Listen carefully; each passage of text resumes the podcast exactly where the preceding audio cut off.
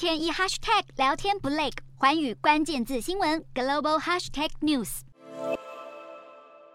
乌东前线陷入漫长的壕沟战，乌国守军这场历时已经超过三百天的护国战役打得非常艰辛。不过，这些士兵即将从西方盟国手中接手大批重型武器。白宫在美东时间六日宣布加码提供乌克兰超过三十亿美元的军事援助，这是战争以来最大宗的援乌计划。这一份援乌武器清单中最受关注的就是拥有超过三十年实战经验的 M2 布莱德雷步兵战车。美国援乌的五十辆 M2 布莱德雷步兵战车备有二十五毫米机炮、七点六二毫米机枪和反坦克飞弹，是实至名归的坦克杀手，也是美国首批援乌的重火力装甲车，令乌克兰总统泽伦斯基赞不绝口。与此同时，德国政府也正式宣布，将在数周内交运一整个营队，也就是四十辆雕鼠式步兵战车给乌军使用。西方援乌进入新阶段，终于首度供应乌国政府期待已久的步兵战车，能提供前线乌军更强大的火力支援，压制俄军攻势。要是再搭配美德持续援助的爱国者防空飞弹系统，有望让乌军今年冬季更有效抵挡蛮横的侵略。